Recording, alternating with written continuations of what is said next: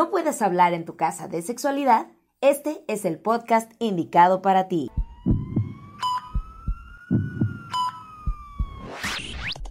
Hola, ¿cómo están todos? Yo soy Shay y me da muchísimo gusto estar aquí con todos ustedes porque hoy vamos a hablar sobre un tema, la verdad que es muy tabú porque a cuántos no les pasa que no pueden hablar de sexualidad en su propia casa. Bueno, pues hoy estamos aquí para que podamos aprender un poco más y la verdad es que me emociona muchísimo estar con todos ustedes, una por el tema y otra porque cuento con la presencia de grandes, grandes seres humanos, pero sobre todo grandes profesionales. Está conmigo la doctora Marisol y la maestra Sandy, que nos van a ayudar a resolver todos estos tabús sobre la educación sexual. Y bueno, pues ahorita, ahorita nos van a acompañar.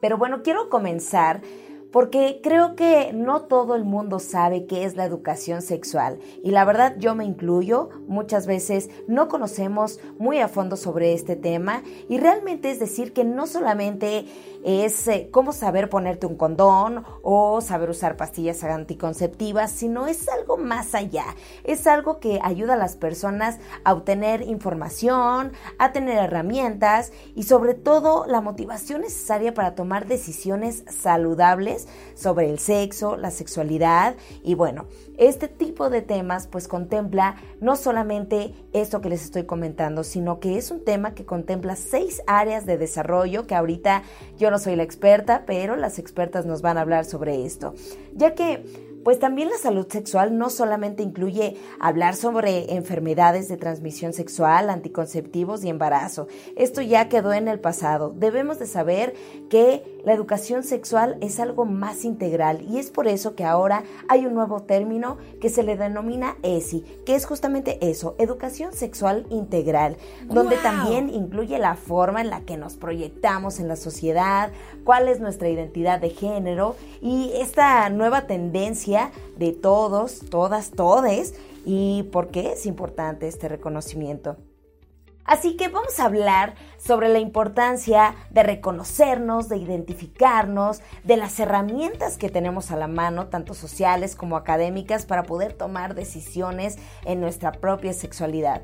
Recordemos que lo más importante no es si podemos hacerlo o no, o si es bueno o es malo. Lo importante es qué información debemos de conocer, qué información debemos de tener para poder tomar la mejor decisión dependiendo de lo que queramos hacer. Yo les pregunto, ¿ustedes saben que existen terapeutas sexuales? Un tabú muy común, pero así como hay terapeutas para la salud mental, también los hay para la salud sexual. Entonces, chicas, bienvenidas, ¿cómo están? Hola Shay, gracias por la invitación, bienvenidos a todos, muchísimo gusto, gracias por, por estar acá. Gracias. Hola Shay, muchas gracias por esta oportunidad de hablar de este tema tan importante. Bienvenidos a todos y creo que vamos a eh, pasar muy buen rato eh, hablando de este tema. Excelente, bienvenidas. Vamos a darles un aplauso. Pues qué gusto, la verdad. Yo quisiera, ahorita que di una pequeña introducción, pero como lo dije, yo no soy la experta, que me pudieran platicar de estas seis áreas de, desarrollo de la educación sexual integral para que todos podamos estar en contexto y de ahí nos vamos eh, para adelante. Claro que sí, Shay. Es muy importante hablar de estas áreas ya que eh, pues eh, tienen muchos ámbitos en donde podemos incluir este tema tan importante. Por ejemplo, el primero es el comportamiento sexual, en donde se incluye la abstinencia y la sexualidad a lo largo de la vida. También podemos hablar de las relaciones. Esto no incluye solo las amorosas, sino las familiares y también las amistosas. Otro tema muy importante son las herramientas personales, es decir, comunicación, negociación y toma de decisiones. La toma de decisiones sin duda hoy por hoy es un factor que nos va a llevar a eh, tomar muy buenos caminos sobre la sexualidad. Por otro lado tenemos como área a la sociedad. Hablamos de roles de género, diversidad sexual, sexualidad en los medios y sobre todo sexualidad en eh, nuestro ámbito o en nuestro círculo de amigos. Por otro lado está la educación, valores, familia en la escuela, la cultura y la dignidad humana. Y por último, el área de la salud sexual, que incluyen las enfermedades de transmisión sexual, anticonceptivos y embarazos. ¡Wow! Vaya, eh, como decíamos, qué, qué tema tan grande, ¿no? No solamente hablamos de que tenemos nosotros un concepto a lo mejor un poquito cerrado, sin embargo, este es un tema bastante amplio. Digo, hablamos incluso de, de valores, de todo lo que está alrededor de nosotros, ¿no? Como como decíamos ahorita, en casa, pero también con nuestros amigos, ¿no? Con quién podemos hablar sobre este tema y de qué manera nosotros podemos llegar a tomar esta decisión tan importante. O sea, ¿cuántas cosas influyen? ¿Qué nos puedes decir, Mari? ¿Cuál de estas áreas crees que hay más tabú o, en cuál de estas áreas crees que hay mucho mayor dificultad eh, de, de que las podamos hablar? Yo creo, Shay, que eh, la número 6 es en la que más tabú se tiene, en la que va referida a la salud sexual, ¿no? enfermedades de transmisión sexual, anticonceptivos, embarazo.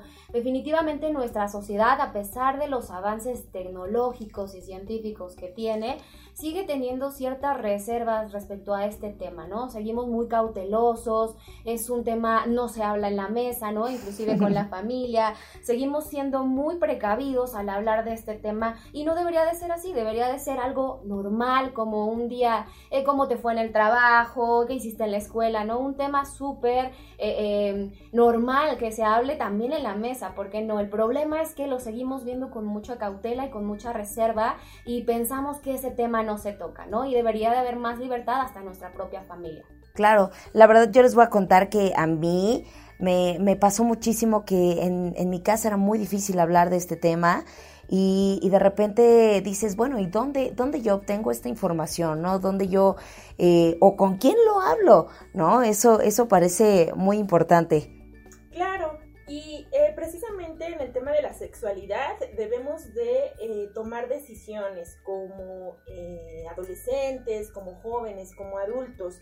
Y cuando se elige, por ejemplo, un método anticonceptivo, se sigue pensando que expresar nuestras ideas socialmente no es muy bien visto y hablar de la elección del método también. Pienso que se debería de dar más inclusión al tema Shay y no solamente hacer juicios de valor o seguir los estereotipos sociales, por ejemplo la edad para tener hijos o si se tiene que usar forzosamente un tipo de anticonceptivo. Entonces es eh, preciso pues hablar eh, dentro del círculo familiar, con los amigos, por ejemplo, y eh, tomar decisiones importantes frente a esta libertad que tenemos.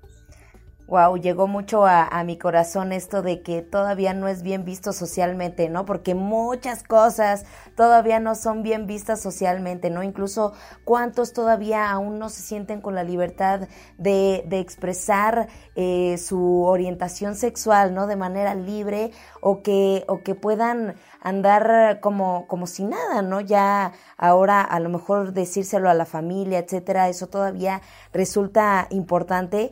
Y hablamos de, por ejemplo, como decías, de elegir un método anticonceptivo, que es lo más básico. Ahora, si desarrollamos los otros temas, cómo puede llegar a ser complicado, ¿no? Entonces, casi, casi siempre eso pasa con, con las personas pues más jóvenes y, resulta que eh, a veces el, pedir la orientación resulta un poquito complicado, ¿no? En, en todo este tipo de, de aspectos. Claro que sí. Por ejemplo, Shay, el tema de la masturbación, ¿no? Claro. También un tema súper tabú, es súper restringido. Este tema sigue siendo eh, percibido como una... Eh, eh, actividad mala, ¿no? Como que el que lo realiza, hay mitos alrededor de él, el que lo realiza va a ser infértil, el que lo realiza va a ser precoz, el que lo realiza, ¿no? Eh, eh, es una persona mala. Entonces hay miles de mitos alrededor de la masturbación cuando no debería de ser así, cuando debería ser algo natural, algo que le da placer al cuerpo, ¿no? Oye, entonces todos somos malos. no debería de haber esta vergüenza respecto a la sexualidad y la masturbación. Fíjate, yo recuerdo bien que eh, alguna vez en, consulta, dando consulta en el consultorio, llegó una, una, paciente con su beba de tres años y me decía, doctora, es que eh, lo que hace la beba es cruzar las piernas y hacer un movimiento de un lado a otro. Entonces, pero, pero se ve que lo disfruta. Entonces, la mamá decía, esto es malo, ¿qué puedo hacer para que lo deje de hacer? No, repito, seguimos con el tabú de que la masturbación eh, es mala. No, simplemente eh, la, la, beba estaba conociendo su cuerpo y, por supuesto que le causaba placer. Hay que orientar al niño a que sí, esta es una actividad que se tiene que hacer en un lugar, en un lugar privado, perdón, pero eh, eh, lo puede hacer con toda la naturaleza, no castigar si lo está haciendo o no verlo de mala forma si lo está haciendo. Claro, y, sobre todo, qué importante, ¿no? El, conocer primero tú tu cuerpo, el conocerte tú, el, el, conocer incluso qué te gusta, qué prefieres, qué no te gusta, para que realmente sobre de eso también puedas tomar buenas decisiones, ¿no? Y que, y que también a nivel personal tú te sientas bien, te sientas cómodo, este, e incluso con quien lo expresas y todo, para que realmente esta toma de decisiones te lleve a, a llevar este tema de una manera agradable, placentera, tranquila y sobre todo segura, ¿no? ¿O, qué me dicen ustedes? claro, segura y, e higiénica, ¿no? Para mantener las enfermedades de transmisión sexual al margen. Claro, entonces, bueno, ¿Cómo, ¿Cómo, entonces se deberían de actuar e, en, estos casos? ¿Qué tendríamos que hacer? Por ejemplo, en este caso de, la beba que tenía esta actividad, generalmente durante la infancia va desapareciendo, va desapareciendo de forma paulatina conforme va el niño desarrollando otras actividades. Obviamente, si esto sucede en un lugar público, te decía que el padre, eh, la madre tienen que hablar con él para que lo haga en un lugar privado, decirlo, esto está, está bien, no pasa nada, pero lo tienes que hacer dentro de casa, ¿no? No fuera. Entonces, explicarle esta parte y tratar de desviar su atención hacia otras actividades para no decirle, lo que estás haciendo está mal, déjalo de hacer, sino vente, vamos a caminar, o vente, vamos a jugar, o vente, vamos a andar a bici, ¿no? Es decir, cambiarle la actividad, pero no decirle que lo que está haciendo es algo malo. Claro, bueno, yo creo que eh, este tema de la, de la masturbación, perdón, es bastante amplio. Debemos de saber que, es normal hacerlo, que muchas personas lo hacen aunque no lo expresen, o sea, podemos decir que, que como decíamos hace rato, todos somos malos. Y, bueno, este, la verdad es que esa parte eh, de que si tenemos una vida sexualmente activa o no y que este tipo de, de mm, eh, cosas normales tienen sus beneficios, ¿no? Como incluso reducir el estrés, conocerse a profundidad, ¿no? Sandy, por cierto, hablando de masturbación, cuéntame, ¿qué pasa con los juguetes sexuales? ¿Son buenos? ¿Son malos? Cuéntame, cuéntame. Bueno, cada uno va a definir el uso de estos juguetes sexuales. Eh, hay que recordar que eh, estos juguetes tienen una connotación histórica y dentro de la historia tienen un enfoque o tuvieron un enfoque terapéutico en el siglo XIX, por ejemplo, para tratar la histeria o el estrés de las mujeres. Sin embargo, hoy por hoy, aunque sea un tabú en algunos eh, círculos eh, familiares, sociales, los juguetes sexuales son una alternativa para la reducción del estrés y sobre todo para la diversión, ya sea individualmente y entre pareja pero también para conocer el cuerpo más a detalle y sobre todo conocerse a sí mismo. Entonces, no puedo definir una em, posibilidad de entre lo bueno y lo malo. Claro. Sin embargo, tienen estos beneficios. Excelente. Chicas, se nos está acabando el tiempo. Definitivamente creo que vamos a tener que hacer una parte 2 de este tema, pero coméntenos, díganos si les gustó, si de qué temas quieren que sigamos hablando. Yo aquí voy a tener a mis invitadas para que hagamos una segunda parte y les agradecemos muchísimo haber estado con nosotros. Nosotros somos Shay, Marie Sandy y qué gusto haber estado con ustedes. Hasta la próxima.